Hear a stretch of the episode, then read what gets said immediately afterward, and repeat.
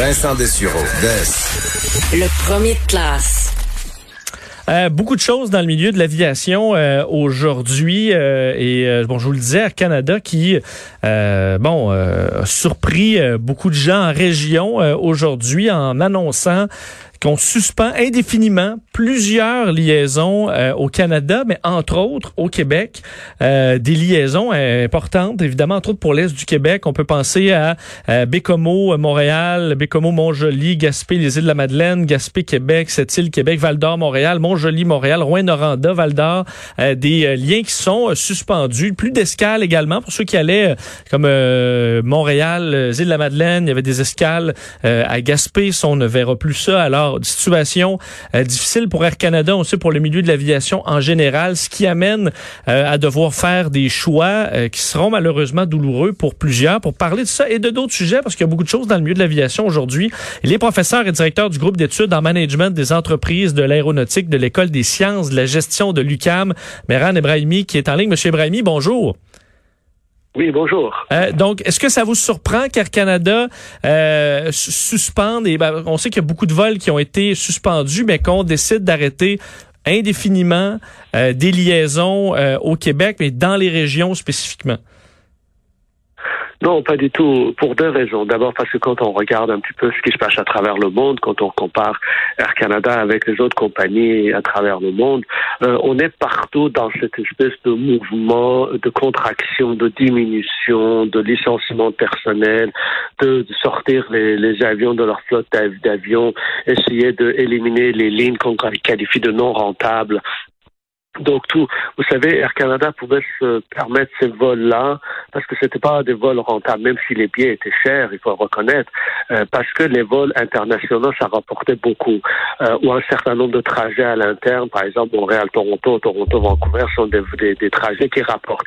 Alors donc les gains de ces, ces trajets-là permettaient de maintenir les, les, les trajets moins rentables. Aujourd'hui, tous ces trajets rentables ne sont pas là ou ils sont pas là avant un bon moment, ce qui fait que une compagnie comme Air Canada qui perd à peu près 22 millions de dollars par jour, hein, c'est-à-dire la durée de notre conversation, 5-6 minutes, c'est à peu près 100 000 dollars qu'Air Canada perd. Alors, vous imaginez que euh, c'est, c'est, c'est, on va aller de plus en plus vers une espèce de, si vous voulez, réduction des coûts, des coûts fixes euh, qui sont censés leur maintien, des trajets. Oui. Si ce n'est pas rentable pour Air Canada, est-ce que ça peut l'être pour d'autres compagnies? Je, pense à la compagnie Pascan qui d'ailleurs recevait euh, en fin de semaine, si je me trompe pas, un avion un peu plus gros. Ils vont en avoir une certaine série là, de, la, de, de, un appareil Saab, euh, des bimoteurs, donc un, un, peu plus gros. Est-ce que ce genre de compagnie-là pourrait rapidement prendre le, le flambeau pour pour ces destinations-là, ou au contraire, si c'est pas rentable pour Air Canada, ce sera pas plus pour une petite compagnie? Ben, vous savez, ce débat-là, ça fait longtemps qu'on l'a au Canada, mais surtout au Québec. Pour une raison simple, c'est que quand on regarde au Canada, mais aussi à travers le monde, l'aviation, surtout dans les pays où il y a des grands espaces, il y a une grande euh, distance entre les villes, mais la densité de population est faible, comme nous, comme la Norvège, comme une partie d'Australie. Dans ce cas-là, l'aviation la, la, euh, peut être un, un, outil, si vous voulez, de développement régional. Et on a fait beaucoup, on a même fait des états généraux, on a même fait des commissions parlementaires pour voir comment on peut l'utiliser, l'avion et les trajets aériens et les aéroports comme un moteur de développement régional. Alors, on a fait des réflexions, on a pris des mesures par-ci par-là, mais on n'a jamais été loin dans cette dans cette dans cette idée-là. Alors, ce qui fait que pour qu'un avion, une compagnie puisse euh, fonctionner, il faut savoir à qui il s'adresse. Air Canada, et une des d'ailleurs raisons qui fait en sorte qu'ils annulent ces vols-là, c'est que Air Canada fonctionne essentiellement ce qu'on appelle la connectivité. Par exemple, vous faites venir un, des touristes français pour votre vol euh, Paris-Montréal, et à ce moment-là, vous les envoyez aux îles de la Madeleine à partir de votre hub de Montréal. D'accord? À partir du moment où les frontières sont fermées, à partir du moment où les touristes ne viennent pas, ce qui était une partie relativement importante, payante des clients d'Air Canada qui fonctionnaient sur la base de la connectivité ne sont pas là. Donc Air Canada dit bon, ces clients-là ne sont pas là, je n'ai pas le moyen d'avoir de l'argent. Alors, si on revient par exemple à d'autres compagnies, il faut savoir que si je prends le cas de Norvège, si je prends le cas de l'Australie ou d'autres pays où un peu comme les mêmes caractéristiques que nous, il faut vraiment définir le développement régional à partir de, transport aérien et intervenir. Par exemple, aider les compagnies, euh, comme on l'a fait à un moment donné, par exemple, subventionner un certain nombre de euh, pourcentage de billets de d'avion euh, pour les gens qui travaillent, par exemple, qui font le, trajet aller-retour, une sorte de subside sur ces, ces billets-là. Autrement dit, parce qu'il n'y a pas d'une population forte, parce que ça coûte cher de faire voler des avions, parce qu'il faut qu'un avion soit rempli à plus de 85% pour que ça soit rentable, et nous, la densité de population ne permet pas, soit on va aller dans les prix très élevés, ce qui élimine des gens, ou alors on intervient, que ce soit des acteurs locaux, que ce soit le gouvernement fédéral ou le gouvernement provincial.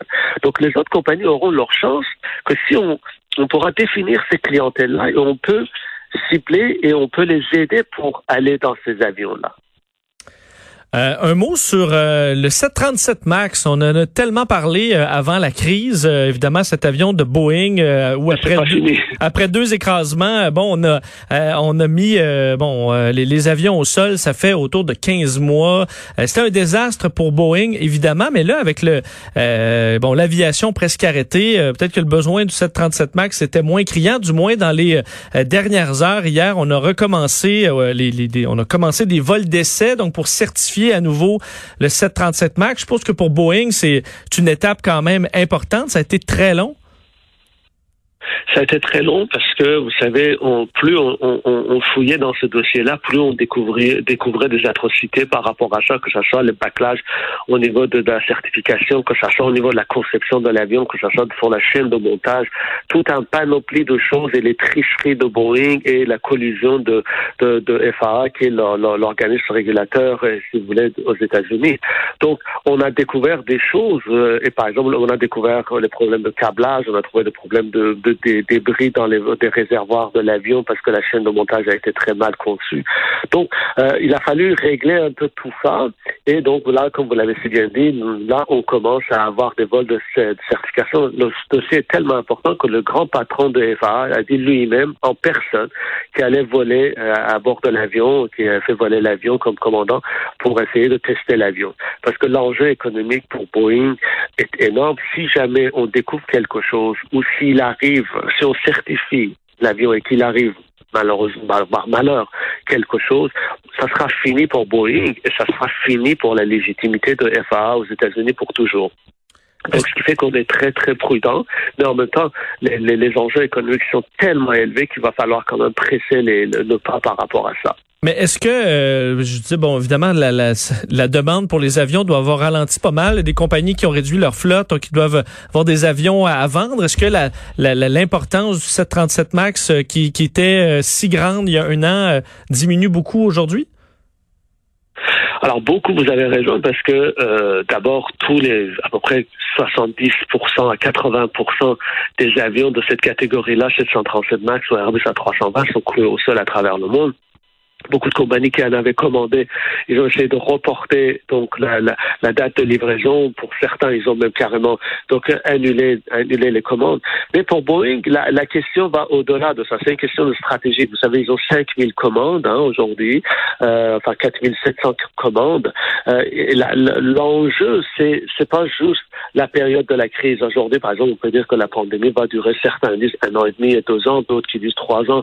Mais ce qui est évident, c'est que la pandémie va à un moment donné s'arrêter et qu'on va reprendre. Euh, et, et, et l'enjeu de, de, certification de 737 va bien au-delà de, de cette question-là. Vous savez, cet avion coûte à peu près 100, 120 millions de dollars, comme vous en avez 5000. Donc ça fait 600 milliards de dollars euh, qui est en jeu. Donc ça va largement au-delà de cette question de pandémie, mal, malgré les, annulations. Donc pour Boeing et pour l'économie américaine et d'ailleurs pour le président en personne, la, question de 737 euh, reste euh, d'abord une épine dans leurs pieds, mais en même temps un enjeu économique d'importance.